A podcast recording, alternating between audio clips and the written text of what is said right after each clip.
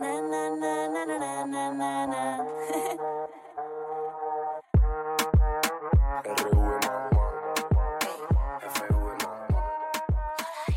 Nous sommes dans l'épisode 3 et on aborde le cœur de la stratégie marketing, la marque. Alors, Asphar, sa marque, euh, bah, si vous êtes dirigeant, euh, évidemment, c'est une évidence, mais peut-être en tant que freelance aussi, sa marque personnelle, etc. Laura, c'est quoi une marque euh, puissante? Qu'est-ce qu'il faut faire pour que sa marque soit connue Alors déjà, il faut casser les idées reçues sur la marque et tout le monde pense que la marque c'est euh, le logo, des couleurs, à la rigueur des polices et un emblème pour ceux qui sont euh, qui ont été un peu plus souvent à l'école euh, que toi, en tout cas qui ont assisté à leurs cours plus que toi, mais mais qui oublient que mais là en fait ils parlent de l'identité de la marque, c'est-à-dire comment la marque elle va s'exprimer mmh. sur effectivement la partie charte graphique, etc. Or l'identité de la marque ça doit être la résultante de évidemment ton positionnement, mais aussi euh, ce qu'on appelle la stratégie de la marque. La stratégie de la marque, c'est ta vision, ta mission, ta personnalité. Il y a 12 archétypes. Les 12 archétypes de Jung ont été déclinés dans des archétypes de marque qui sont extrêmement utiles. D'ailleurs, euh, Google, dans son, euh, dans, quand elle accompagne des startups dans G-Ventures, fait travailler les startups qu'elle accompagne pour qu'elles se positionnent sur un des archétypes. C'est quoi les archétypes, par exemple euh? bah, Par exemple, tu as des marques rebelles comme Diesel, pourra mettre euh, aussi dans, en ressources euh, la, liste des, des 12. Il y, a des jolis euh, dessins, des 12 archétypes que tu vends dans B2B ou en B2C, tu vends toujours à des humains. On n'est pas encore mmh. acheté par des intelligences artificielles. Donc, donc c'est normal qu'on s'appuie aussi sur tout ce qui va faire les ressorts au, sein de, au sein des cerveaux de nos clients, qu'ils soient en tant qu'acheteurs professionnels ou, ou pour leur usage personnel. Mmh. Donc, donc les, les, la stratégie de marque, c'est aussi, donc au-delà de ces archétypes, ça va être tes valeurs, ça va être tout ce que tout ce qui va être autour de, de ce pourquoi tu te bats, ce, ce encore une fois ta mission. Alors aujourd'hui en plus avec la loi Pacte et les entreprises à, à mmh. mission, les mmh, tout ce qui va être autour du bicorp, etc. On, se dit bien que tout ça, ça doit être reflété dans l'identité mmh. de marque, donc qui, elle, est exprimée par des couleurs, des logos, des emblèmes et un slogan, pourquoi pas. Ouais, donc une marque, en fait, enfin moi je suis, pardon, hein, je suis un peu néophyte, mais c'est c'est presque comme une personne, quoi.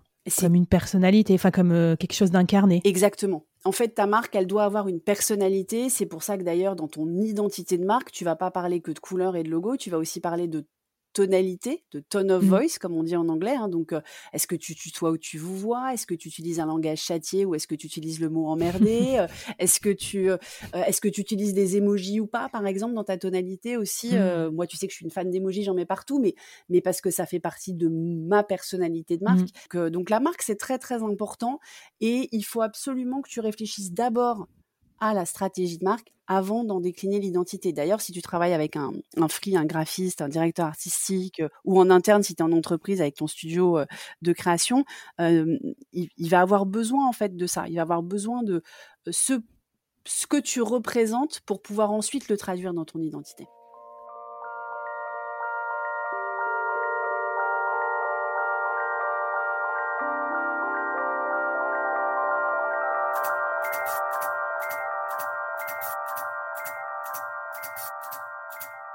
Et alors, est-ce que tu as euh, des, outils à nous conseiller ou des méthodologies euh, pour peut-être euh, ou un défi pour nous aider à justement à comprendre mieux notre marque? Alors généralement, je suis partie sur le défi, je suis partie du principe que l'identité existe, mais mmh pas forcément l'étape que normalement d'avant. Donc, euh, euh, donc l'idée, c'est que euh, tu pars de, de, ce qui existe, de ta marque. Donc, si tu as un logo, si tu as une charte graphique, si tu as des couleurs, etc., ou un site web, voilà, qui, mmh. qui, doit refléter, et tu prends cinq personnes qui ne te connaissent pas, qui connaissent pas ta marque en tout cas, qui te connaissent peut-être de façon personnelle, mais avec qui tu n'as mmh. jamais parlé boulot. Tu leur montres ce que tu as, ton site web, ton logo, tes couleurs, et tu leur demandes qu'est-ce que ça, qu'est-ce que ça leur inspire euh, c'est quoi leur première impression? Est-ce que c'est euh, des euh, en termes de valeur, en mmh. termes de est-ce que c'est froid? Est-ce que c'est engagé? Est-ce que c'est C'est ça. Et, qu'est-ce qu'ils ont l'impression que tu défends comme position mmh. Comme qu'est-ce qu'ils ont l'impression que tu incarnes comme valeur? Qu'est-ce qu'ils ont l'impression que qu'est ta mission ou la mission de mmh. l'entreprise pour laquelle tu travailles? Et, et, de faire le travail à l'envers ça te, ça sera assez intéressant et tu comprendras pourquoi il faut le faire dans le bon sens. Bah, trop génial. Et du coup, euh, je pense à nos amis indépendants. Euh, Est-ce qu'on peut faire ça euh, depuis une marque personnelle, peut-être? Depuis les, je sais pas moi, depuis mes posts LinkedIn par exemple, pour voir si, si c'est bien le reflet de, de ma mission et de ma façon d'opérer? Absolument. Autour du, de la couleur jaune du, du podcast, autour de ton ton tone of voice, hein, tu as mmh. une tonalité très distinctive sur, sur LinkedIn. Pas que LinkedIn, moi je rajouterais aussi une, un ou deux exemples de ta newsletter et puis d'écouter un, ou deux, un ou deux podcasts.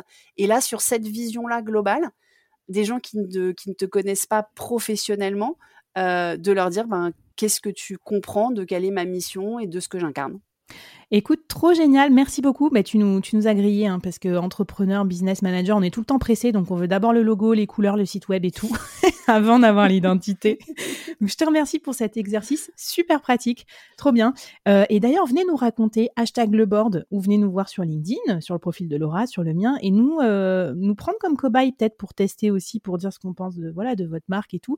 Euh, on suivra vos défis et vos impressions avec plaisir autour de ces épisodes. Alors c'est parti pour l'épisode 4 où on on va parler un petit peu d'un concept euh, intéressant pour ton offre.